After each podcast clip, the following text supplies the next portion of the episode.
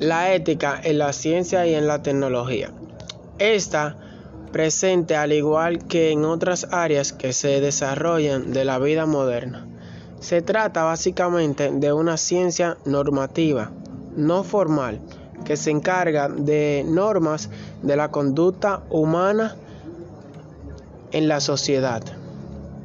Además, es considerada como una rama de la filosofía, que está relacionada con la naturaleza del juicio moral, ya que analiza aquellos que es correcto o incorrecto.